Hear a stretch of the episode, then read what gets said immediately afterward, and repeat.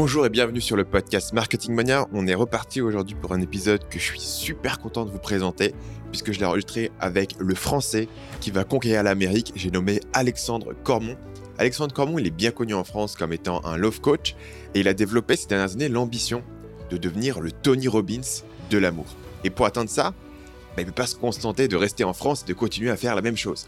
C'est pour ça qu'après avoir galéré 4 ans en France pour monter son business, après avoir atteint le sommet de son marché, après avoir atteint une grosse notoriété où on le reconnaît dans la rue, après avoir atteint des revenus très confortables, eh ben Alex Cormon est parti s'installer à Miami pour repartir de zéro et conquérir le marché américain. Et le pire, c'est qu'il y arrive. En écoutant cet épisode, vous allez apprendre comment penser beaucoup plus gros et aller au-delà de cette petite mentalité où vous voulez juste gagner assez d'argent pour quitter votre job et pour vivre et comment créer une philosophie, comment créer une ambition, comment créer une mission pour votre vie.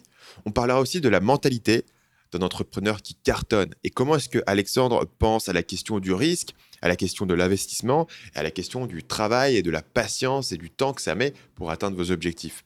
On parlera aussi de mon grand sujet du moment, si vous le savez si vous écoutez euh, cette émission, c'est de comment monter une équipe pour démultiplier votre force de frappe. C'est un intérêt personnel que j'ai. Je bénéficie de ce podcast pour poser la question à des gens et qui l'ont fait et qui sont au top, au top du game. Et euh, j'ai trouvé des conseils excellents, très concrets chez Alex, notamment sur comment vraiment pouvoir former les gens à votre philosophie et comment est-ce que lui va pouvoir accompagner des gens qui vont ensuite pouvoir devenir coach à sa place. On parlera aussi de pourquoi YouTube a dépassé le référencement en termes de canal de trafic pour Alex. Et je peux vous dire que niveau référencement, il était déjà très fort. Et de sa méthode simple pour exploser sur YouTube. C'est quelque chose qui prend 18 mois, mais ça marche quasiment à tous les coups. Et finalement, on parlera de comment répliquer un business qui marche en France, aux États-Unis, un marché qui achète 7 fois plus, sont les chiffres que partage Alex dans cette interview. Sur ce, je vous laisse écouter ma conversation avec Alexandre Cormon. Salut Alex et bienvenue sur le podcast. Salut Stan, merci à toi pour ton invitation. Euh, donc Alex, on, on s'est connus il y a quand même quelques années et en fait depuis tu as eu un changement impressionnant dans ton business euh, quand tu es parti aux US, etc. Est-ce que tu peux commencer par résumer un petit peu aux auditeurs euh, bah, ce que tu fais, de, de quoi tu parles sur, sur ton site? Ouais, bien sûr, avec plaisir. En fait, moi, j'ai commencé dans le milieu de l'infoprenariat en 2007. J'ai créé mon premier blog, en fait, pour euh, donner des conseils en amour. Donc, ça, c'était à la fois euh, tourné vers la séduction et vers le développement personnel je me suis développé avec deux autres sites, mais ce qui a un peu changé ma vie, c'est le fait de, bah, centrer mon site autour de ma personne, donc de créer alexandrecormon.com. Et euh, donc depuis 2007 jusqu'à 2015, j'ai développé mon entreprise en France, euh, beaucoup au niveau organique, donc euh, avec le SEO, avec une chaîne YouTube, et j'en étais déjà très satisfait.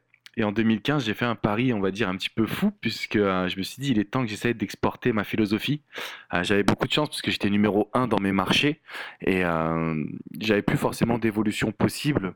Donc je me suis dit, bah, c'est maintenant qu'il faut que je me lance. Et ça n'a pas été facile, mais là, aujourd'hui, je dirige deux cabinets de coaching, un à Paris et un à Miami, donc où je suis installé. Et euh, c'est une équipe, donc en France on est 15 collaborateurs, aux USA on est 12, donc euh, l'équipe grossit plutôt bien. Et euh, en fait c'est ça mon projet, c'est un peu d'être le Tony Robbins de l'amour, donc de faire des conférences partout dans le monde. Donc là on va bientôt se faire traduire euh, en espagnol, en portugais, donc brésilien également, enfin portugais pour le Brésil et Portugal. Et, euh, et pareil, je vais au Japon, comme je t'expliquais, en off, et j'ai un objectif d'essayer de faire traduire ma philosophie pour le marché asiatique. Donc ça, c'est assez cool et assez fun. Et euh, voilà un petit peu pour mes projets. Donc j'accompagne aussi un petit peu des coachs euh, qui veulent se développer parce que bah, du coup ça fait 11 ans que je pratique le web marketing, euh, que je suis du coup bah, qu'on se suit parce que aussi je suis beaucoup tes podcasts, tes vidéos. Donc c'est assez intéressant. J'ai cet axe coaching et l'axe un petit peu bah, développement de business en gros. faut qu'on creuse dans ce sujet parce que c'est quand même un truc qui est révélateur sur le personnage. C'est-à-dire que tu lances ce site en, en 2007, tu arrives quand même 8 ans après 2015, tu es au top du game, tu es numéro un euh, sur ton marché, ou en tout cas, tu as, vraiment des volumes de trafic qui sont, qui sont énormes. Euh, et tout d'un coup, tu te dis, ouais, en fait, je vais partir de zéro aux US. Pourquoi? Bah en fait, si tu veux, quand il, quand il dit comme ça, on se dit mais il est fou ce mec. Tu sais qui ça me fait penser? Ouais, en fait. À Gad Elmaleh. À qui? À Gad Elmaleh. Ouais, exactement. Mais je regardais ses interviews et euh, mais en fait, je pense qu'on est vraiment passé par euh, la même dynamique où tu dois aller chercher les gens. En fait, tu repars de zéro. Tu, tu t'es rien là-bas. Alors que c'est vrai qu'en France, j'avais une belle petite notoriété. En fait, je pense que j'étais animé par mon rêve qui était de me dire bah je veux plus grand, tout simplement. Tu sais, je pense qu'il y a de, plusieurs personnalités d'entrepreneurs moi, j'arrive pas à me satisfaire vraiment de ce que j'ai. J'ai encore des rêves, tu vois. Donc là, mes entreprises aux USA, elles se développent et j'ai encore l'idée de, faire traduire en plusieurs langues. Je pense que euh, je suis animé par ce rêve, ce projet de diffuser ma philosophie. Je pense avoir des idées différentes, donc c'est ce qui m'anime aussi. Mais euh, partir de zéro, en fait, pour moi, ça n'a pas été le. Je me suis dit, de toute façon, ça va marcher. Je l'ai fait en France. Je vois pas pourquoi ça marcherait pas ailleurs. Tu vois. Donc j'étais dans une dynamique où euh, j'étais assez confiant et euh, peut-être même trop confiant, mais euh, il en fallait parce que sinon je me serais jamais lancé. Et, euh, et quoi que je suis resté concentré vraiment sur mes forces. Donc on a développé le projet aux USA, pareil, en organique, sans rien investir en publicité. Et aujourd'hui, on se rend compte qu'on a quand même bâti quelque chose d'assez stable. Quoi. Quand tu dis que tu es trop confiant, c'est à quel niveau? Bah, Je me suis dit, c'est sûr, ça va marcher. J'avais pas, j'avais aucun doute. Vraiment, je me, je me disais pas, mais il y a trop de concurrence, mais je parle pas la langue. Euh, j'avais un partenaire américain parce que moi je parlais pas anglais, donc c'est pas moi qui suis la face euh, du business aux USA. Donc aujourd'hui je fais du coaching, mais je suis pas vraiment l'unique face, alors qu'en France bah, tout repose sur moi, sur mes épaules. Je suis passé en fait de coach à entrepreneur aussi en même temps. Mais j'avais aucun doute parce que je me disais mais c'est pas possible, ça marchait tellement bien ce que je faisais en France. Tous mes articles ils étaient numéro 1, les vidéos elles étaient partagées. Euh, j'avais l'impression en fait de marcher sur l'eau et, en fait c'est ça qui m'a donné la confiance de me dire bah quoi qu'il arrive ça va marcher aux USA tout simplement. Et du coup, ça a été aussi rapide, aussi euh, efficace que tu le pensais, ou est-ce que tu as trouvé des difficultés euh, imprévues?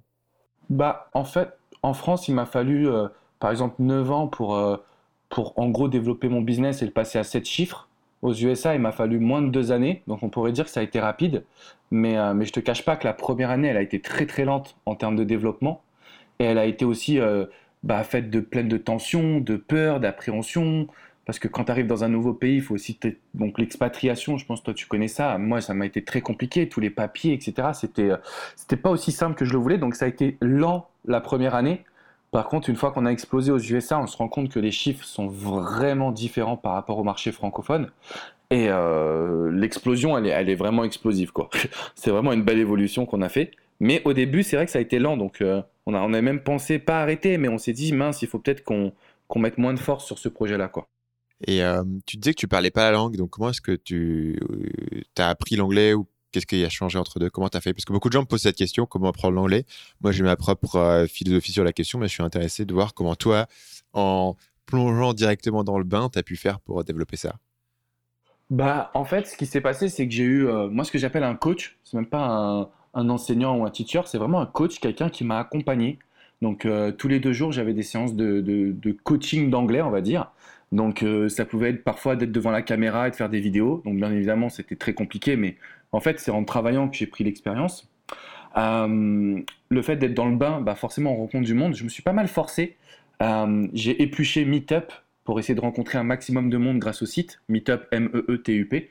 il y avait plein de rencontres d'entrepreneurs, plein de rencontres de yoga, de, de dev perso. Il y avait aussi Toastmaster. Donc j'y suis allé, je parlais pas anglais, mais voilà, je me suis lancé. Et puis en fait, on est super bien accueillis et euh, on n'a juste qu'une envie, c'est de continuer à progresser. Après, je te cache pas que ma compagne, euh, j'ai rencontré ma compagne qui est américaine, donc forcément ça, ça, ça, a joué dans la balance aussi. Donc elle, elle parle pas du tout français, donc, donc ça m'a bien aidé à, communiquer, à apprendre l'anglais. Mais, mais même deux ans plus tard, tu vois, comme je travaille quand même encore beaucoup sur le marché francophone, bah, je suis bilingue, mais sans être bilingue, quoi. Tu vois, je peux faire des coachings, mais il faut que les gens ils acceptent mon accent français, etc. Donc, je dirais qu'il faut accepter ses limites et se lancer. Je me suis toujours demandé, moi, parce que pour le coup, je suis parti très tôt à, l'étranger, donc la langue, je la maîtrise. Par contre, euh, t'entends que je suis français, tu vois. je me suis toujours demandé si tu pouvais trouver, mais à mon avis, tu les trouves, tu sais, genre les coachs euh, à Hollywood, tu vois, qui te retirent l'accent, qui te, qui te font pratiquer la prononciation et tout. Je me suis toujours demandé si ça existait. Je sais pas si tu as déjà entendu parler d'un truc comme ça. Bah, on m'a proposé, et je t'avouerai que mon nom, euh, mon nom de scène aux USA, c'est French Relationship Expert. Ouais, c'est vrai. J'ai pas envie de casser mon accent français, quoi. Mais, en vrai, le truc, c'est que, je dirais que c'est que French Relationship Expert, ça marche, mais French Marketing Expert, ça marche pas, tu vois. Sauf si je suis expert du marketing du vin. Franchement, je sais pas du tout, tu vois. C'est vrai que c'est une bonne question à poser. Mais, euh, mais je dirais qu'en tout cas, moi, French Relationship, ça m'a bien aidé. Surtout, je coach les femmes. Donc, généralement, elles sont un peu, euh, elles sont un peu séduites, entre guillemets, par mon accent. Donc, euh, je dirais que ça joue en ma faveur. Maintenant, en tant que marketeur, effectivement, je sais pas si ça serait aussi sexy pour le coup. tu as choisi d'aller à Miami. Pourquoi Miami en particulier aux US Il y a eu deux raisons, trois raisons. La première, c'est que mon partenaire américain, bah, il est sur place. Donc, forcément, il fallait qu'on travaille en binôme. Donc lui, c'est vraiment la phase du business et puis celui qui encadre l'équipe aujourd'hui. Donc euh, il y a cinq autres coachs. Euh, Miami parce que j'ai vraiment adoré la ville. Alors elle est assez superficielle quand tu y habites, mais quand je suis parti en vacances, c'était très cool. Euh, le climat est juste génial. Bah, il fait beau toute l'année. Et puis le troisième point, c'est parce que c'est qu'à 6 heures. Alors on aurait pu me dire, mais pourquoi tu vas pas à New York? Parce qu'à New York, il caille. Voilà, je voulais pas de neige, je voulais juste le soleil, la plage.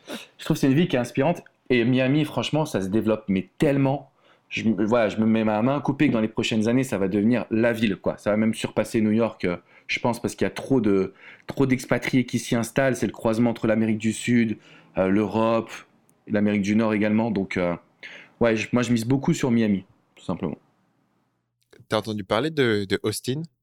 Parce que oui, j'y suis allé. Dans le côté nomade digital, il y a pas mal de gens qui, qui y vont. Donc, je ne sais pas si tu as, si as une idée par rapport à ça en tant que destination. En fait, j'y suis allé tu vois, parce que euh, je fais partie du mastermind de la War Room de Ryan Dice, digital marketer.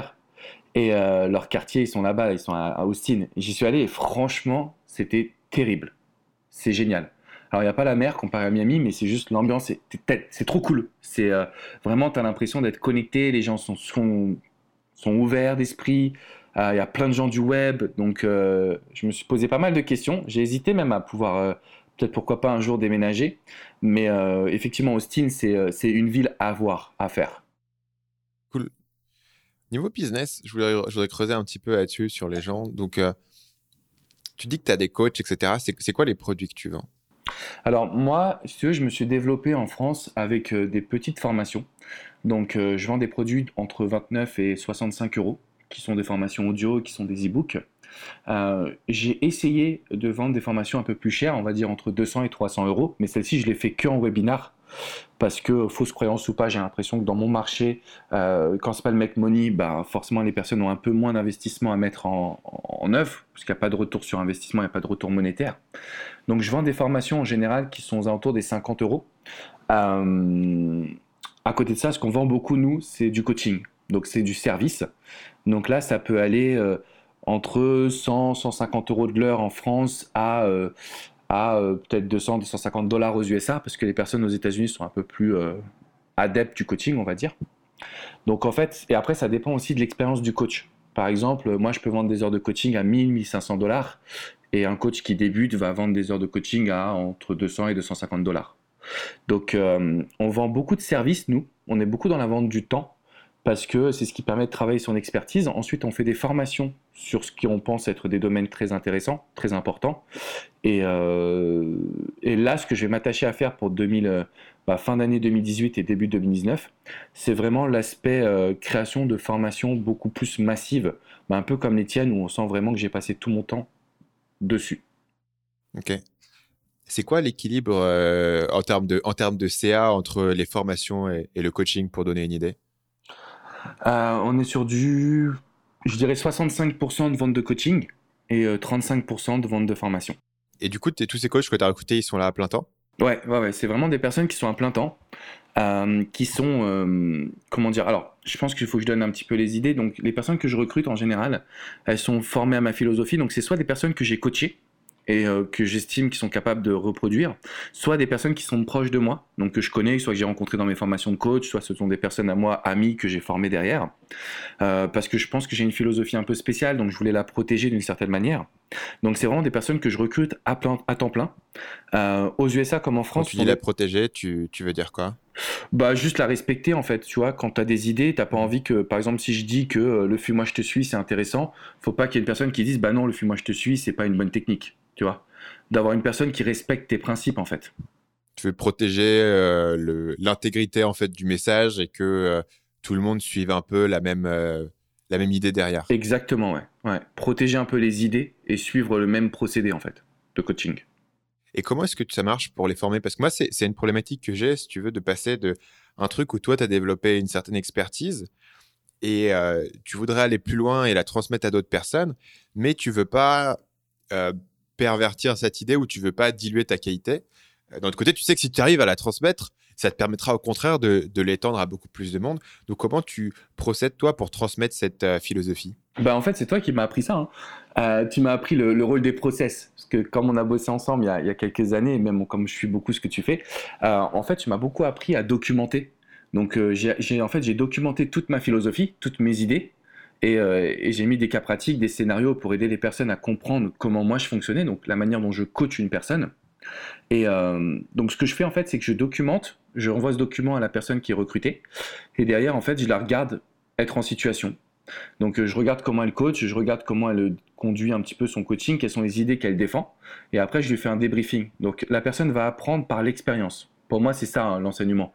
On peut faire toute la documentation qu'on veut, il faut derrière passer du temps donc à, suivre le coaching et à expliquer bah non ça ça va pas, ça ça va, ça c'est génial, ça tu devrais faire différemment, etc. etc. Donc ce que je fais c'est que... Combien de temps pour qu'une personne comme ça elle arrive à être euh, opérationnelle? Trois mois? Ouais, il lui faut trois mois. Donc en fait ce qui se passe c'est qu'on commence par les coachings par email. Donc comme ça la personne elle, ça peut lui permettre de se faire former puis moi ça me permet de corriger derrière. Ensuite c'est des coachings euh, à blanc, c'est-à-dire que c'est des personnes qui payent pas qui euh, vont réaliser une séance de coaching par exemple par Skype ou par téléphone et moi je suis là pour, pour diriger la séance. Et dans un troisième temps, donc c'est du coaching en live, là la personne a payé mais je suis juste là pour encadrer. Euh, bon, on va dire que la personne est autonome au bout de 2-3 mois. Et sur le, le, le, courant de ces 2-3 mois, tu passes combien d'heures à l'accompagner en coaching? Je pense que c'est une dizaine d'heures par semaine, tu vois. Euh, donc ça reviendrait à 120 heures en tout, grosso modo entre 120 et 150 heures.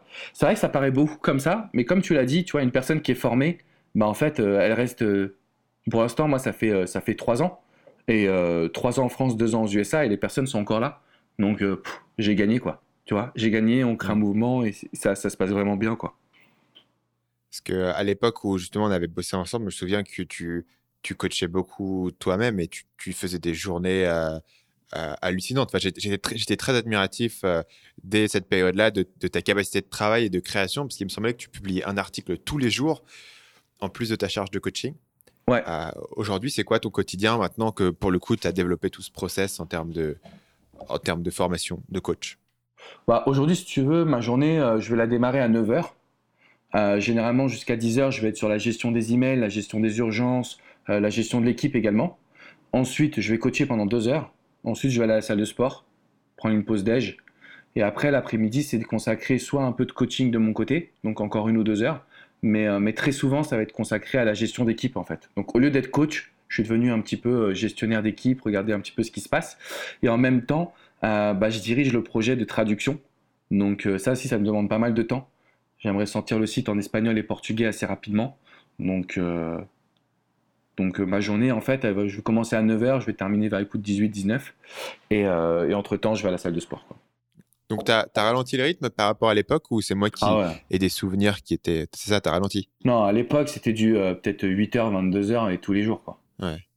Et du 10 h de coaching et j'écrivais le matin très tôt. Quoi. Ouais. Et, et du coup, c'est une question que, que je me pose toujours. C'est est-ce que le fait de ralentir ça, toi, c'était d'être plus créatif ou c'est juste que tu n'en pouvais plus? Est-ce qu'il y a un euh. bénéfice au fait de travailler moins? Est-ce que tu peux être plus productif en, travaillant moins? Est-ce que, Ou est-ce que c'est juste une rationalisation que je me dis pour euh, justifier que, euh, que je travaille pas 24-24 Honnêtement, je pense que c'est pas la bonne réponse, mais de mon côté à moi, j'ai l'impression que je suis pas plus productif, au contraire, j'en pouvais plus, tout simplement. Travailler 14 heures par jour, tu peux le faire pendant des mois, des années, mais au bout d'un moment, même, tu vois, tu, tu trouves plus ton épanouissement dans juste le fait de travailler. Mais, euh, mais ce qui est sûr, c'est que bah, aujourd'hui, j'écris beaucoup moins d'articles. La seule chose que je fais, c'est tourner des vidéos parce que je me suis aperçu que YouTube, c'était en fait mon canal numéro 1. Ça avait remplacé mon SEO. Donc, euh, je dirais que non, je, bah, je, suis moins productif parce que je travaille moins. Mais après, euh, apparemment, il y a des techniques, donc je suis pas expert. Peut-être qu'il y a des personnes qui s'organisent mieux que moi. Moi, j'ai l'impression que quand je travaille, bah, voilà, je suis plus productif si je fais une grosse journée, j'ai l'impression vraiment d'avoir tout géré. quoi. Alors que si je m'octroie du temps libre, bah, j'ai l'impression d'avoir rien foutu. Euh, tu dis que YouTube, ça a remplacé ton SEO. Tu te souviens à partir de quel moment est-ce que ça a fait la bascule? Ouais, ouais, ouais, bien sûr. Euh, bah, en fait, en 2015, quand je suis parti aux USA, j'avais toujours mon gros SEO et, et, on a développé la chaîne YouTube. Donc en fait, pendant 18 mois, je postais un petit peu de manière sporadique, c'est-à-dire une fois par semaine, une fois tous les jours, puis après plus rien pendant deux semaines. Donc c'était un petit peu lambda, j'avais atteint 30 000 abonnés sur YouTube et je me disais, tiens, c'est pas mal, il y a peut-être quelque chose à faire. Et en fait, je me suis lancé le challenge de poster bah, tous les jours tous les jours une vidéo. Et euh, donc en fait, ça a été de 2015 jusqu'à 2016, ça a été un peu sporadique. Et euh, janvier 2016, j'ai repris en main ma chaîne YouTube. Et depuis, c'est juste une croissance qui est exceptionnelle. Donc je dirais que ça m'a pris 2-3 mois euh, pour atteindre les 50-60 000 abonnés. Et depuis ce moment-là, bah, finalement, les gens me disent plus merci Alex pour tes articles, c'est vraiment merci Alex pour tes vidéos. Donc on peut, on peut dire les chiffres pour les gens qui sont à la maison. la chaîne YouTube Alexandre Cormon, c'est 285 000 abonnés. Et à, vue d'œil sur le graphe euh, Social Blade, tu es maintenant à plus de 500 abonnés par jour, plus de 500 nouveaux abonnés par jour. Je dirais peut-être 600, euh, 700. Exactement. Euh, donc c'est une chaîne vraiment qui, qui est en grosse, grosse croissance. Quoi. Ça veut dire que sur, sur un mois, tu rajoutes peut-être 17 000 abonnés, un truc comme ça. C'est ça, je suis à 19 000 nouveaux abonnés par mois. je tiens à préciser une chose, c'est que tout ça, c'est fait en croissance organique c'est-à-dire vraiment sans investissement. Euh, je pense que c'est important parce que, parce que bah, on peut grandir aussi quand on, poste. Alors, tu vois, moi, c'est complètement différent de toi, où toi, tu fais des vidéos qui sont très qualitatives, très longues, euh, postées, on va dire, une fois de temps en temps. Alors que moi, c'est tous les jours des petites vidéos de 3 à 4 minutes. Et euh, ce qui me permet de, de tabler sur toute la croissance des mots-clés. Donc tout ce qui est recherche sur YouTube, donc la personne qui va taper une recherche au niveau de l'amour et un petit peu du développement personnel, elle risque de tomber sur ma chaîne. Donc, euh, juste de 2015, donc on va dire de 2014 à 2016, 30 000 abonnés. 2016-2017, on passe de 30 à 100 000. Et donc, depuis, euh, depuis 2017, euh, j'ai dépassé les 100 000 abonnés pardon, en août 2017. Et donc là, ça fait un an et on a fait de 100 à 280. Donc la croissance, elle est assez exponentielle en fait. Euh, c'est quoi ton process pour euh, publier une vidéo par jour? Est-ce que tu les filmes tous les jours ou est-ce que tu filmes une fois et tu t'en fais 10 d'un coup? Bah En fait, j'ai deux process. Euh, aujourd'hui, je suis assez habitué à tourner. Donc, par exemple, la dernière fois que j'ai fait un détournage vidéo, on a fait trois jours. j'ai fait 50 vidéos par jour. Donc, ça fait 150 vidéos. Donc, j'ai fait une année, enfin une moitié d'année, pardon. Euh, bah, je change de t-shirt, je change de chemise, mais j'enchaîne. J'enchaîne. Et euh, sinon, ce que je fais dans l'idéal, par exemple, là, pour les vidéos en US, je peux pas faire 50, c'est trop compliqué, c'est pas ma langue maternelle, ça me demande plus d'efforts. Donc, euh, je fais 10 vidéos pendant 10 jours, donc ça fait 100 vidéos. Voilà, tout simplement. Et je fais ça tous les 3 mois. Et après, du coup, tu as une équipe qui poste ça et toi, tu es tranquille. Ouais, il y a l'équipe qui suit le process, qui poste tout. Donc, moi, l'outil que j'utilise, bah, c'est vidIQ, on en parlait ensemble. Euh, qui me permet de choisir les tags, de choisir les descriptions, qui me permet de qui te permet ou c'est l'équipe qui, qui, le fait? Bah moi j'ai testé en premier puis après j'ai formé l'équipe, hein, tu vois. Maintenant c'est sûr que c'est plus moi qui poste les vidéos sur les, sur les chaînes. Ouais. Du coup, euh, je suis en train de faire une expérience là par rapport au podcast. Ce serait intéressant parce que j'en ai pas parlé sur le podcast encore. Euh, en fait, du coup, j'ai cette chaîne principale qui a vraiment une approche sur YouTube de publier assez peu, mais de faire des vidéos qui vont être très recommandées. Donc, c'est comme ça que j'acquiers des gens, parce que niveau mots-clés, j'optimise pas pour les mots-clés, donc j'optimise vraiment pour les recommandations. Donc, faire des vidéos qui ont du bon watch time et qui vont être bien cliquées, etc. Mhm. Et du coup, j'ai lancé récemment une seconde chaîne qui s'appelle Podcast Marketing Mania pour les gens qui veulent aller voir, où en fait, on prend les extraits du podcast qu'on est en train de faire là. Et on, les découpe ça en, petites pépites de valeur, en fait, des trucs, des vidéos qui vont durer 3, 5, 8, parfois 10 minutes, mais généralement pas plus. Et on euh, les poste maintenant tous les jours sur YouTube. Donc, du coup, je, teste une seconde stratégie qui est la stratégie de poster tous les jours. Euh, donc, euh, avec à chaque fois la vidéo qui va être optimisée pour, pour un mot-clé. Donc, on mmh teste ça. Évidemment, la faiblesse de ça par rapport à ce que toi tu fais, c'est que à l'origine, c'est un podcast, donc il n'y a pas la vidéo. Mais en revanche, ça me permet, sans avoir plus de travail, de euh, tester une stratégie totalement différente sur une seconde chaîne YouTube et d'avoir un peu le beurre et l'argent du beurre sur euh, avoir une chaîne où on poste peu, mais euh, j'essaye d'aller sur des trucs ultra poussés que d'autres personnes vont pas forcément aller faire et une vidéo et une chaîne où j'essaie d'aller aussi sur les mots clés donc voilà c'est nouveau mais les gens peuvent aller voir où j'en suis là-dessus sur, euh, sur la chaîne Podcast Marketing Mania, parce que c'est aussi une stratégie qui me trotte dans la tête depuis un moment, puisque je vois des gens comme toi qui postent très régulièrement et qui. Euh, et clairement, YouTube le récompense aussi. Oui, je pense que les deux stratégies sont bonnes. C'est-à-dire que faire une vidéo par jour ça marche. Et faire des vidéos qui sont qualitatives, ça marche. Euh, parce que moi, je sais que tu es extrêmement recommandé. Tu vois, à chaque fois que je discute avec des gens, ils me parlent de tes vidéos. Donc, dans la communauté, on va dire, de l'infoprenariat et de l'entrepreneuriat français, tu es, euh, extrêmement, euh, extrêmement renommé. Donc, je dirais qu'il ne faut pas se baser sur, sur ce que les autres font, mais bien regarder ce que vous voulez faire déjà pour les auditeurs. Et puis pour toi, en fait, ton podcast, peut-être qu'il aura moins de traction parce qu'on ne voit pas en vidéo, parce que les vidéos sont un petit peu moins travaillées forcément. Mais dans tous les cas, on, va, on en reparlera dans 3-4 ans euh, tu verras que tu auras juste le beurre et l'argent du beurre, comme tu viens de le dire. Quoi. Donc, stratégie à long terme, c'est gagnant, je pense. Hmm. En fait, du coup, pour, pour, rentrer un tout petit peu dans les détails euh, pour les gens que ça peut intéresser, euh, au niveau de l'algorithme de YouTube, j'ai bien séparé les deux chaînes. Donc, c'est deux chaînes qui sont, qui sont différentes de manière à ce que euh, il y aura quand même de toute manière un, transvasement entre les deux grâce au tag, marketing mania, machin. Donc, il y aura, les gens seront recommandés sur une chaîne et l'autre, mais ça va pas non plus euh, corrompre euh, l'algorithme de ma chaîne principale qui lui permet d'être recommandé dès que je sors une nouvelle vidéo. Et le deuxième point qui est intéressant, c'est qu'en fait, tu vois, d'un point de vue stratégique, c'est comment est-ce que je fais pour prendre des gens qui suivent ma chaîne YouTube et leur faire découvrir mon podcast, en fait. Et du coup, je me suis dit, mais en fait, la solution la plus simple, c'est effectivement de faire cette chaîne. C'est de, au lieu de dire aux gens d'aller écouter un podcast d'une heure, alors que si les gens n'écoutent pas de podcast, pour eux, un podcasteur va se dire, ok, comment je vais rentrer là-dedans, quoi? Au lieu de ça, tu vas découper en petites tranches et faire des trucs super précises. Tu vois, par exemple, euh, je vais faire une vidéo probablement sur ma chaîne. Euh, comment Alexandre Cormon publie une vidéo par jour pour exploser sur YouTube, tu vois. Ou comment exploser sur YouTube en publiant super régulièrement ou un truc comme ça. Tu vois, une vidéo de 3 minutes qui mhm. prend l'extrait où toi tu parles de ça.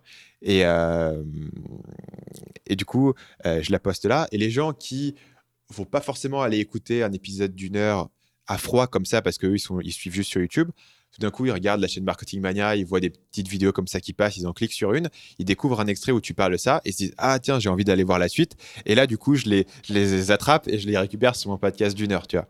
Sachant que d'un point de vue. Euh, marketing, en fait, euh, ma chaîne est vraiment euh, touche beaucoup de monde, donc c'est super en acquisition. Le podcast euh, va acquérir moins de nouvelles personnes. Le podcast, c'est pas un truc qui devient facilement viral. Il faut quand même rentrer dedans. Mais par contre, je sais qu'une fois que les gens écoutent mon podcast, euh, c'est bon, je les ai convertis, quoi. Ils vont devenir vraiment des fans et ils vont euh, approfondir et ils vont passer des heures et des heures à écouter l'émission. donc c'est un peu, c'est un peu la stratégie que j'ai par rapport à ça. Et, et du coup, je rebondissais là-dessus juste par rapport à ton à l'idée de publier très régulièrement sur YouTube et de voir en fait l'effet que ça peut avoir sur le temps. Donc moi du coup je teste maintenant cette stratégie de volume sur YouTube et euh, bah, si, les gens veulent suivre et voir si ça fonctionne pour moi à partir de zéro parce que là au moment où on se parle la chaîne est, toute nouvelle elle a genre 280 euh, abonnés. Donc on va voir si sur euh, tu vois si ça si ça prend quoi. Ce sera intéressant à voir. Bah, je pense que c'est une très bonne stratégie. Et encore une fois, il faut vraiment penser long terme. Si on pense à court terme, au bout de trois mois, on arrête une chaîne YouTube parce que l'attraction n'est pas assez là. Moi, c'était l'erreur que j'avais faite. J'avais mis un peu de côté ma chaîne. Alors, elle a grandi au fur et à mesure. Et puis, le jour où je me suis vraiment concentré, mais c'est ça change le game parce que, en réalité, la connexion qu'on a avec le visiteur, comme tu l'expliquais sur le podcast, tu vois, euh, en fait, tout le monde parle de ton podcast et tout le monde parle de tes vidéos. Donc, derrière, finalement, les gens, ils s'identifient à Stan. Et c'est là où tu arrives à convertir énormément pour le coup. Ouais. J'ai pour toi une question sur, sur, sur, le sujet de la patience en fait. Et sur comment est-ce que tu vas marier l'ambition que tu as de vraiment faire des choses énormes et voilà, et la patience de, de bah, parfois la chaîne elle, elle décolle pas tout de suite, tu vois. Comment est-ce que tu juges tes projets? Comment est-ce que tu sais euh, quand un projet avance suffisamment vite ou, pas assez? Est-ce que toi personnellement tu te sens impatient ou, frustré parfois? Comment est-ce que tu le ressens? Alors je me je sentais je me sentais pas impatient euh, parce que jusqu'à maintenant je me développais que en organique. Et, euh, et finalement j'avais tellement de petits projets à droite à gauche que je trouvais mes ambitions un peu partout. Donc le fait de dissocier un peu en tout cas tous ces projets, ça permet d'avoir plus d'ambition et donc plus de patience aussi en même temps. Mais je t'avouerai que là aujourd'hui, depuis que je lance des projets, j'ai envie d'avoir la même réussite que ce que j'ai actuellement. Donc euh, le seul moyen d'avoir ça, par exemple pour ma chaîne américaine qui va arriver, euh, donc là personnel vraiment moi mis en avant, ça va être le côté euh, investir dans la publicité pour pouvoir grandir plus rapidement. Donc j'ai envie de te dire qu'effectivement depuis que je me suis aperçu que le marché américain c'était quand même une énorme opportunité, je gagne en impatience. Et le seul moyen que j'ai trouvé pour, pour je dirais, satisfaire mon impatience, c'est euh, de bah, d'investir de l'argent, tout simplement. Ce que j'avais pas au départ. tu t'es déjà, euh, fait une idée de la stratégie que tu veux utiliser en matière de pub YouTube pour développer ça? Ouais, bien sûr. Bien sûr, bien sûr. Donc, je travaille avec une personne qui m'accompagne là-dessus. En fait, l'objectif qu'on a, c'est de pousser des vidéos qui sont les vidéos où tu as le plus d'interactions. Donc, on imagine que j'ai fait des vidéos qui ont bien marché, euh, si je les pousse au niveau de la visibilité, la vue me coûtera pas grand chose et après derrière je retarget toutes les personnes qui ont vu ces vidéos bah, pour leur proposer soit un livre, soit une séance de coaching. Donc l'objectif en fait c'est de pousser de la vidéo à un tarif qui est familier, donc c'est 0,01 centime la vue aux USA pour nous. Donc euh, autant dire que c'est que dalle. Euh, et, en fait toutes les personnes qui voient mes vidéos, bah, derrière je les retarget, donc je les lâche pas. Et, et ça, ça nous permet d'être sur un ROI de x4 aux USA avec ma team. Donc je suppose que ça sera grosso modo la même chose pour moi aussi. Quoi. Parce que du coup, cette stratégie-là, elle est déjà en place sur tes chaînes actuelles Ouais, elle est déjà en place sur mes chaînes actuelles. Ok. Après, quand tu démarres une chaîne, tu as peut-être des résultats un peu moins rapides, mais, euh, mais je me dis qu'au bout de quelques mois, je serai forcément rentable et du coup, c'est assez facile maintenant euh, pour moi de développer un business. Quoi. Mhm. Euh, du coup, tu, parles, tu parlais tout à l'heure de, du portugais, de l'espagnol, euh, comment est-ce que tu as décidé qu'il fallait euh, partir sur ces marchés-là? Et comment est-ce que tu as monté l'équipe qui va faire le travail de traduction? Alors, le premier, premier aspect, c'était de me rendre compte que, bah, en vivant à Miami, il y a beaucoup de Sud-Américains. Tu vois, à Miami, les gens parlent plus espagnol qu'anglais en réalité. Donc, euh, dans notre équipe, on a une personne qui, est, qui parle espagnol. Alors, je sais pas si elle est vraie, donc c'est pas un espagnol peut-être natif parce qu'elle a grandi aux États-Unis quand même, mais cette personne-là, en fait, mon objectif c'était qu'elle traduise ma philosophie qu'on lance dans un premier temps le bouquin traduit, qu'on voit un petit peu les résultats.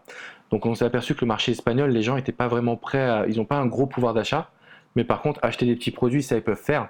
Donc euh, je, vais, euh, je vais sûrement avoir euh, bah, tous mes produits traduits. C'est comme ça qu'on s'est aperçu de, la première étape. Et le deuxième point, c'est parce que le, marché brésilien est en pleine expansion. Donc je voulais tester le portugais avant d'aller sur des plus gros marchés type asiatique. Quoi.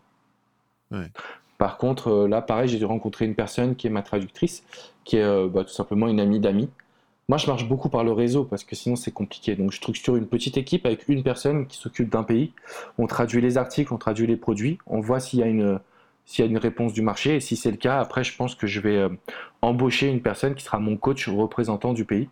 Donc pour le portugais, ça va être la personne qui a traduit mon livre, qui, veut devenir coach.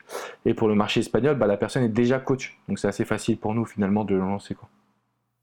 Et dans ce cas-là, la, personne euh, elle-même ferait les vidéos Ouais, la personne fait tout. On n'est pas sur la marque Alexandre Cormon, on est sur un nom de marque, tu vois. Et la personne fait tout. Par contre, après, elle est plus salariée, elle devient associée quand même euh, au projet. Quoi. Et toi, là-dessus, tu en, tires la, possibilité de pouvoir euh, propager ton idée dans le monde. Quoi. Tu, tu, franchises le truc? Tu franchises le truc, exactement. Ouais. Mmh. Tu franchises le truc et puis tu, tu, gardes un peu le bébé en main. Et comme je expliqué, moi, mon objectif, c'est que bah, on est plein de chaînes qui cartonnent et qu'après, un jour, je suis à Rio de Janeiro, le lendemain, je suis euh, à Mexico, et puis euh, je voyage, je prends l'avion, je fais des conférences, et euh, je pense que j'aimerais bien partir là-dessus comme modèle économique final, on va dire. Tu vois, c'est un peu mon rêve. Est-ce que est-ce qu'il y a des il y a des boîtes qui en sont à ce niveau ou des gens qui en sont à ce niveau? Je sais que tu as mentionné tout à l'heure Tony Robbins et que tu as étudié pour pour réfléchir à ce business model. Bah en fait, si tu veux, euh, bah, Tony Robbins, il est connu, donc je regarde un petit peu ce qu'il fait. Mais euh, j'ai l'impression qu'aujourd'hui, il n'y a pas de coach qui a pris. Euh, tu vois, moi, mes coachs, je veux qu'ils soient dans mon bureau. Il n'y a pas un coach qui a un bureau avec toute son équipe. Donc, c'est mon espoir qu'à Miami, il y ait un gros bureau, Alexandre Cormon, ou peu importe le nom qu'on utilisera, avec toute l'équipe finalement, toutes les personnes de toutes les origines. moi, j'aime beaucoup Mind Valley. Je ne sais pas si tu connais un peu ce site-là. Ouais. Qui sont voilà. ils sont à Kuala Lumpur, il me semble. Ouais, en fait, ils sont un peu partout. Ils sont aux USA normalement, mais ils ont des bureaux partout. Et euh, mais d'une manière générale, ils font beaucoup de réunions, ils sont beaucoup l'un avec l'autre. Donc, euh, je trouve que leur schéma, il est juste euh, exceptionnel, ce qu'ils font. Donc, je me suis beaucoup inspiré de, ce qu'ils ont fait, quoi. Après, j'arrive pas sur, à prononcer... Sur quels aspects? Parce que je, je suis pas sûr que tout le monde qui écoute l'épisode sache exactement ce que c'est. explique un peu ce que tu as tiré d'eux. Bah, en fait, Mind Valley, ce qu'ils ont fait de très bien, parce que moi, je les suis depuis un petit moment, Donc en fait, ils ont un représentant, j'arrive pas à prononcer son prénom et son nom parce qu'il est d'origine un peu Vichel Lakiani Ouais, c'est ça, voilà, on va, l'appeler comme ça. Mais je pense que tu prononces vraiment bien toi. On va dire c'est Vichel Lakiani.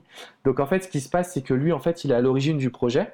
Euh, donc Mind Valley, c'est vraiment du coaching, on va dire un petit peu spirituel, bien-être, euh, changement de vie, éducation euh, alternative. C'est-à-dire en gros, on peut tous avoir la vie qu'on désire et en même temps un peu spirituel. Et en fait, mais c'est une grosse grosse boîte et ils cartonnent en, acquisition de trafic quoi, en acquisition de trafic sur la pub YouTube et tout. Ouais, ils ont un modèle qui, qui est assez fou, c'est-à-dire qu'en gros maintenant, à l'époque c'était pas ça. Donc à l'époque ils avaient plein de coachs qui étaient dans leur boîte et puis ils vendaient du coaching un peu comme ça, et puis des sons audio, des, sons de méditation, etc.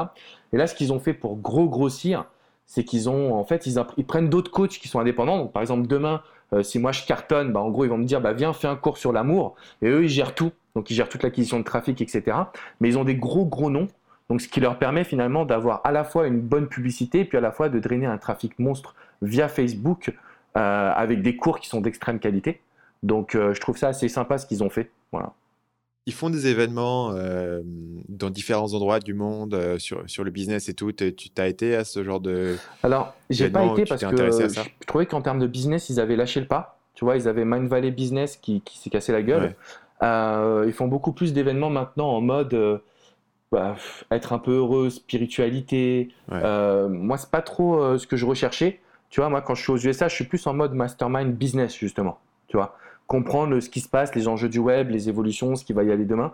Donc je t'avouerai que Mind Valley, j'adore leur modèle, mais leur philosophie, elle est pas trop, euh, c'est pas trop ma manière de voir la vie, ou en tout cas je suis pas trop spirituel comme ça. Donc euh, je me suis pas raccroché à leurs événements, non, pour le coup. Ça marche. Je voudrais euh, revenir sur un truc, bon, on, a, touché dessus tout à l'heure, mais je suis vraiment, c'est vraiment ma problématique du moment, donc je vais profiter un peu du podcast pour pour, bah, pour voir tes conseils par rapport à ça. Euh, sur, la question vraiment du, recrutement et du management, parce que vraiment, en fait, depuis, ça t'a pris, t'as as recruté quoi? Là, tu as dit 12 et 15, donc c'est 27 personnes en tout, en 3 ans? 4 ans? Euh, Ouais, en 3 ans, ouais. Ouais, ouais 3 ans. Donc, tu dis souvent tu, rencontres, tu recrutes des gens qui ont soit été des gens qui ont fait du coaching avec toi, soit des gens que tu connaissais par ailleurs. Mhm. Euh, qu'est-ce qui fait que tu te dis que quelqu'un va faire un bon coach ou un bon employé en règle générale? Alors, si tu veux, pour moi, un bon employé, c'est une personne qui, euh, qui doit adhérer à ton discours, à ta philosophie, à ta vision, en fait. Donc, moi, je parle toujours de ma vision à long terme. Il faut que la personne elle puisse adhérer à ce que je propose. Donc, euh, qu'on va traduire ma philosophie en plusieurs langues, qu'on va faire des conférences, que la personne va être coach à vie, finalement, tu vois, qu'elle va pas changer de job. Ça, c'est un point qui est important. Après, la manière dont je recrute les personnes, pour moi, je me suis aperçu qu'il y avait deux points qui étaient clés. Le premier point, c'est l'énergie. Je veux vraiment des personnes qui sont dans l'énergie, qui savent vendre, tu vois, qui savent proposer des services, qui ont confiance en elles, qui, euh, qui veulent en fait déjà impacter le monde. Ça, c'est très important. Et, le deuxième facteur, c'est des personnes qui sont entre guillemets loyales, donc euh, qui ont envie finalement de s'intégrer dans un projet, qui ont envie de le faire grandir. Et je euh, je recherche pas des entrepreneurs, honnêtement, pour le coup. Et comment est-ce que tu, tu sais si une personne est, loyale? Comment est-ce que tu juges ces caractéristiques-là? Bah, En fait, si tu veux, pour voir si elle est loyale, bah, déjà, je vais lui demander combien de jobs elle a fait. Si c'est une personne qui change de job tous les 2-3 ans, ça va pas m'intéresser. Ensuite, il faut que je me rende compte de bah, un petit peu ses projets. Si la personne elle veut monter sa boîte, je vais pas lui proposer de me rejoindre parce que j'ai pas envie de la former pour que dans 6 mois elle puisse aller ailleurs, tu vois, mmh. ou même monter son propre projet. Donc, ce que j'entends par loyal, j'ai pris un mauvais terme. Je dirais plutôt personnes qui ont envie de s'intégrer dans un projet, mais qui n'ont pas la flamme entrepreneuriale, pour le coup. Ouais. Donc, euh, c'est un peu comme ça que je mets mon process. Je regarde si la personne elle a une bonne énergie, si elle a une bonne inspiration, et en même temps, est-ce qu'elle est plutôt entrepreneur ou plutôt euh, est-ce qu'elle aime euh, supporter un projet? Donc, tu vois, je vais poser quelques petites questions pour voir comment elle se positionne dans son quotidien. Ok, c'est vraiment intéressant. Et du coup, une fois que tu as recruté la personne, c'est quoi ta, philosophie de management ou à quel niveau? Comment est-ce que tu vas communiquer avec les gens et comment est-ce que tu vas euh, leur donner des projets? Parce que je réfléchis, tu vois, je vais te donner un exemple de, la réponse, que j'ai conscience que la question est un peu vague, mais par exemple, l'autre jour, je parlais à un gars, il me dit, moi, vraiment, ma philosophie, c'est tu prends des gens intelligents, tu leur donnes un objectif et tu les laisses décider de comment accomplir cet objectif. et lui, c'est sa philosophie, tu vois. Tu ne vas pas leur dire comment faire, c'est à eux de se démerder, de, comprendre comment faire. Euh, parce que si tu as recruté la bonne personne, il est intelligent et c'est comme ça qu'il sera en fait le plus motivé. C'est si lui-même décide du process pour euh, résoudre euh, ce problème. Donc, tu vois, c'est un exemple, par exemple, de. Hmm. d'une philosophie, tu vois, en termes de management, je serais intéressé de, savoir, toi, parce que pour le coup, tu as une vision beaucoup plus forte de euh, ce qu'il faut faire. Tu, m'as parlé tout à l'heure de, process, euh, tu me parlais de faire le coaching avec les gens et d'essayer de, leur transmettre quelque chose.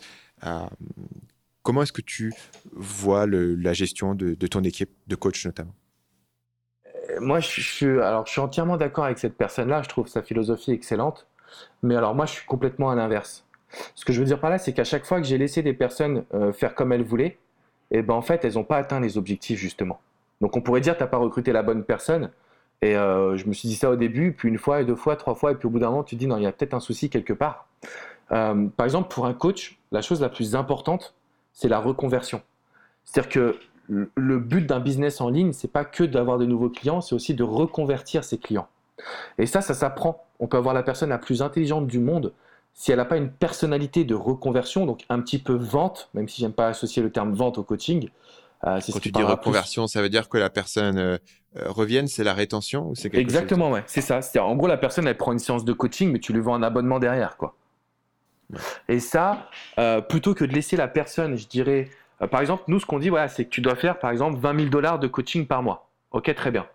Euh, plutôt que de lui dire bah, débrouille-toi pour atteindre cet objectif, moi je veux dire il faut que tu fasses 6 à ça, et pour la reconversion qui, qui va correspondre à 70% de ton chiffre d'affaires, voilà exactement ce qu'il faut que tu fasses. Parce, que, euh, parce que déjà je veux que ça colle à ma philosophie. Deuxièmement, je veux être sûr que les personnes puissent atteindre les objectifs. Donc en fait mon but à moi c'est vraiment de leur dire voilà l'objectif qu'on fait, voilà ce qu'il faut que tu fasses, et euh, si tu as le moindre problème, donc moi je suis là, mais donc en général, je suis là la première semaine et puis après, c'est quelqu'un de l'équipe qui prend le relais.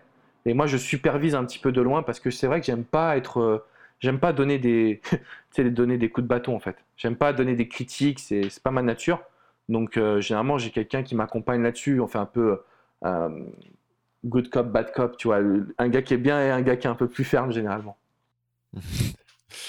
c'est vraiment intéressant. Et du coup, tu t'es retrouvé dans, dans, cette situation un, peu difficile où, où tu as recruté quelqu'un et cette personne euh, voilà, pas trop à atteindre ses objectifs ou, euh, C'était la catastrophe. En plus, je l'avais recruté en France. Donc, euh, période d'essai passée, tu vois, les deux premiers mois, ça allait à peu près.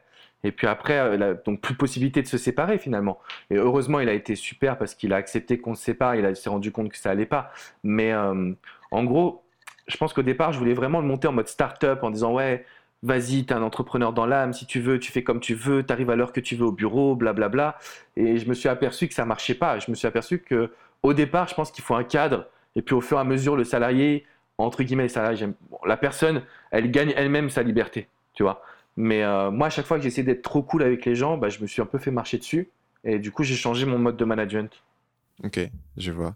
Après, je dis pas que c'est le bon ou pas bon. Hein. Je, te, je te délivre vraiment mon anecdote parce que. Ouais, bah c'est je voulais, je voulais avoir ton, ton point de vue là-dessus, ta vision. Euh, en fait, c'est un peu. Ouais, le podcast, ça va, être, ça va être un peu bizarre pour les gens qui m'écoutent et qui sont en mode je veux lancer mon premier projet et tout.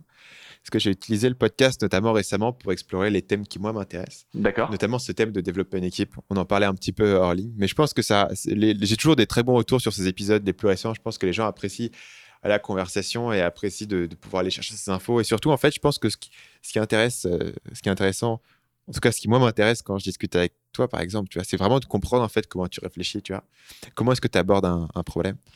Et, euh, et c'est la question du management et du recrutement en ce moment, c'est mon vrai, euh, c'est mon, mon, grand intérêt. Tu vois, j'essaye un peu de trianguler les positions des gens et de et de d'apprendre quoi, ce qui fonctionne. Et puis en même temps, je, je recrute du monde en ce moment, donc un peu le côté pratique.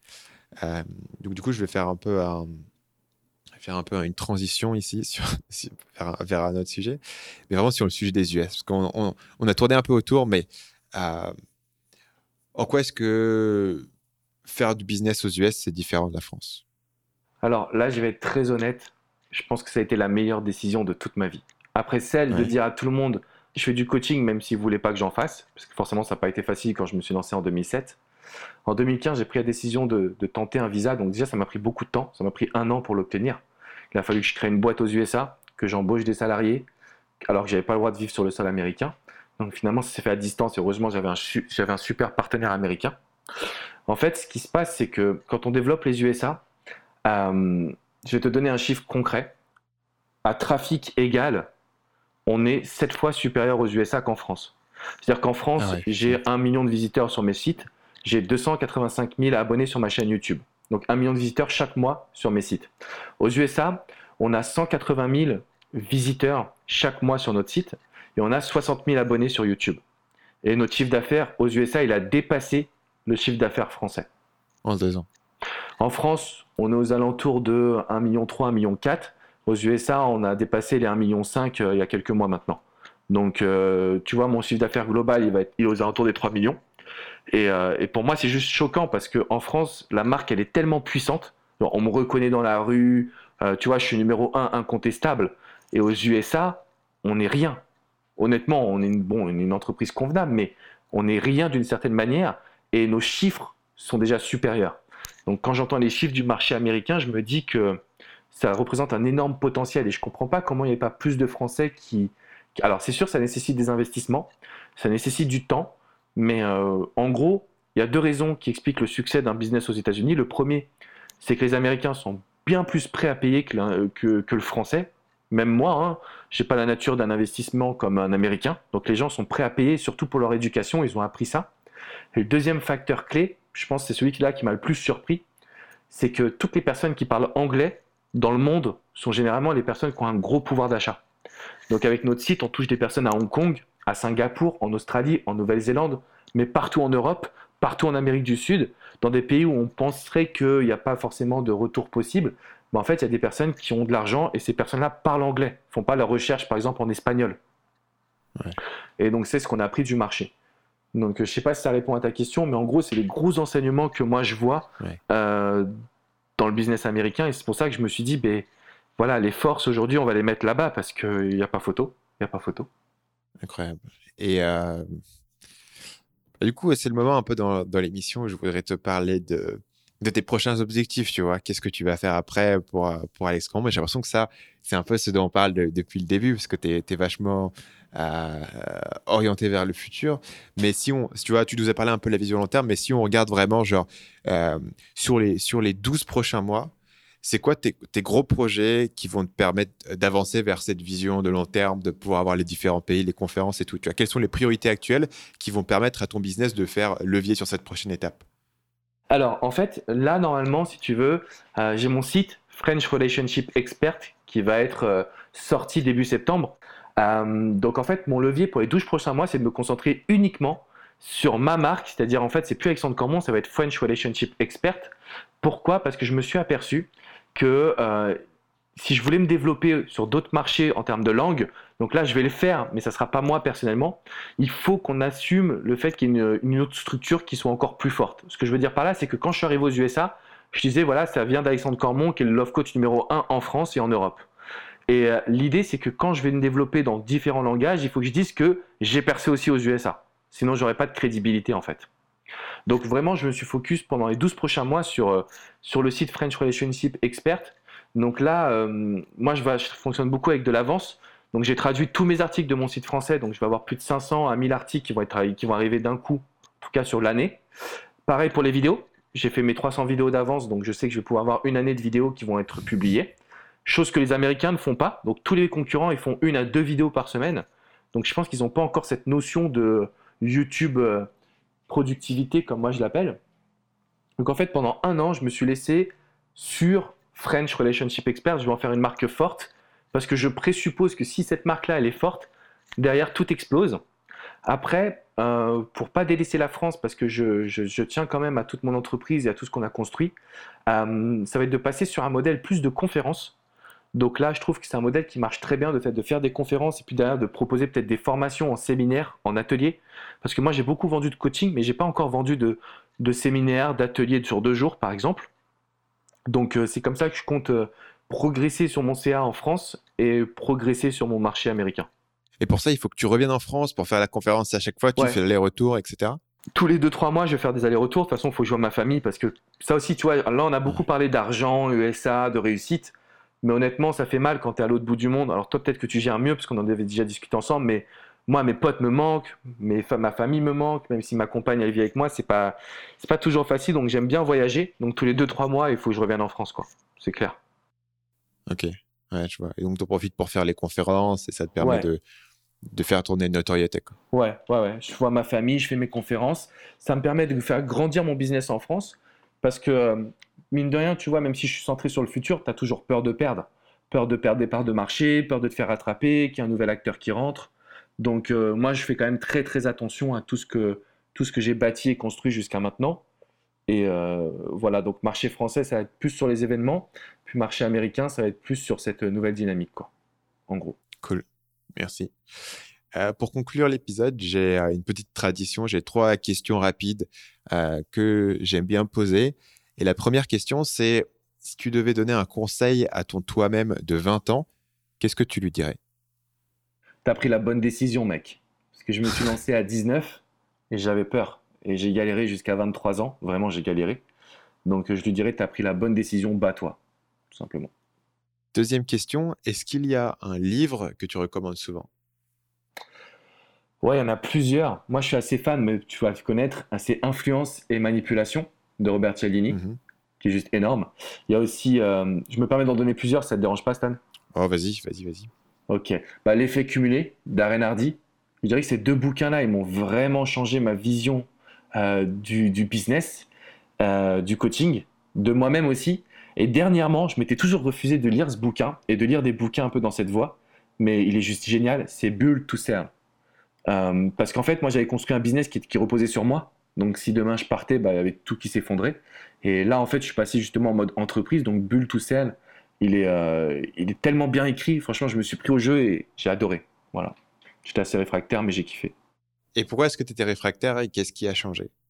En fait, j'étais réfractaire parce que pour moi, j'ai pas envie d'avoir un business euh, en automatique. Tu vois, je suis vraiment le côté euh, Tony Robbins, tu vois, impliqué jusqu'à 70 ans. Je veux coacher, je veux faire des conférences, euh, je veux mourir en coachant, tu vois. un peu. En fait, c'est une vision qui est un peu différente de beaucoup d'infopreneurs, hein. mais, mais c'est moi. C'est-à-dire vraiment, j'aime créer une équipe, j'aime créer du business. Et euh, je me disais, mais bulle tout seul, c'est pas ma philosophie. Je me disais, ça, ça rejoint pas mon idée, qui est de créer quelque chose de gros, en fait. Et, et honte à moi, j'avais, c'était juste une fausse croyance de merde. Donc, excuse-moi pour le terme, mais c'était vrai. Donc, j'ai eu ce bouquin et euh, il m'a changé, m'a changé la vie, quoi. Il m'a changé la vie du business. Alors, je reste dans la même vision, mais juste j'ai compris effectivement que si tu veux grandir, il faut aussi que tu intègres des personnes et que tu acceptes que ton bébé, bah, tu puisses euh, parfois le donner dans les bras d'autres personnes. Et c'est que c'est qu'une réussite, hein. franchement, c'est. Et, ce bouquin-là, je sais pas la manière, parce que j'avais, j'avais lu plusieurs bouquins, tu vois. Euh, j'ai oublié le titre, mais il y en a un qui est un autre qui est super connu et pareil, il m'avait pas plu vraiment. Et, et les bulles tout seul, il m'a juste changé en fait. mais peut-être. Euh, je crois que c'était un autre. Je suis désolé. Je, je, si je retrouve le terme, je te, je te le dirai pour que. Genre, il t'a pas plu, donc euh, tout ouais, ouais. C'était Scale, pardon. Scale. Super connu en plus, tu vois. Scale. Je peux retrouver les auteurs si tu veux, mais en gros, on me l'avait conseillé. Je peux pas le dire parce que les potes, là, sinon, ils vont me dire Ah, t'as dit qu'il était pas tip top et tout. Mais ouais, Scale, il m'a pas touché, alors que Bull tout seul, il m'a genre transporté, quoi. Bon, après, ça dépend, je pense, des bouquins, hein. des goûts de chacun. Ouais, ça fait pas soit ça connecte, soit ça connecte pas. Parfois, il y a des, euh, c'est un peu, c'est un peu unique à la personne. Euh, ok, euh, c'est marrant que tu cites influence et manipulation parce que les gens qui écoutent le podcast seront, seront familiers avec ce, ce bouquin-là. J'avais fait une série entière dessus. troisième et dernière question pour, pour clore cette partie-là. Est-ce que tu as une citation ou un proverbe qui te revient souvent à l'esprit? Alors, c'est pas un proverbe, ni une citation, mais c'est quelque chose. Ah, si, c'est une citation, on peut dire. En fait, très souvent, je me dis qu'aujourd'hui, c'est le premier jour du reste de ma vie. Et en fait, euh, bah moi, ce qui m'a beaucoup motivé en tant qu'entrepreneur, donc j'en parle dans mes vidéos sur le mindset un petit peu, c'est. Je me suis lancé, j'étais un petit con, j'arrivais pas à trouver les solutions, je cherchais à droite, à gauche comment faire. Et malheureusement, il a fallu que je perde mon père pour que euh, je puisse euh, avoir un bon état d'esprit, un bon mindset d'entrepreneur. Et en fait, le jour où il est parti, je me suis dit, putain, aujourd'hui, c'est le premier jour du reste de ma vie. Et je me le dis tous les jours parce que je me rappelle qu'on a. C'est un don d'être entrepreneur. Tu vois, j'ai vraiment j'ai l'impression d'être dans un jeu vidéo. Je contrôle ma vie, je fais ce que je veux. Et euh, alors, bien sûr, j'ai parfois des échecs, mais quand j'ai des succès, ils sont gros. Donc, euh, je me répète cette phrase-là parce que ça me donne de la force. Donc, euh, tous les jours, c'est le premier jour du reste de ma vie et je tente des nouveaux challenges, des nouveaux projets et tous les jours, je grandis. Donc, euh, je pense que ça, c'est important que je le rappelle parce que ça fait partie de ma philosophie en tant qu'entrepreneur. Excellent, Alex. On va terminer sur ça. Merci à toi, en tout cas. Merci, Alex. C'était génial. Euh, merci d'avoir pris le temps et puis euh, on se reparle bientôt. Yes. Merci d'avoir écouté cet épisode jusqu'au bout. On a eu beaucoup de très bons conseils de la part d'Alex dans cet épisode.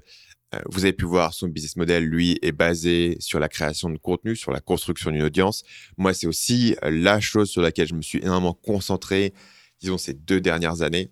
Et euh, j'ai rassemblé mes meilleurs conseils dans une formation sur comment développer une audience qui achète. C'est une formation sur comment trouver votre positionnement, comment créer le bon contenu qui va permettre aux gens de s'abonner à votre liste email et ensuite derrière de pouvoir en vivre et pouvoir vendre des produits. La formation est totalement gratuite, 7 emails sur 7 jours. Vous pouvez la recevoir en allant à l'adresse marketingmania.fr slash audience. Sur ce, je vous souhaite une très bonne fin de journée et je vous dis à bientôt pour le prochain épisode de Marketing Mania.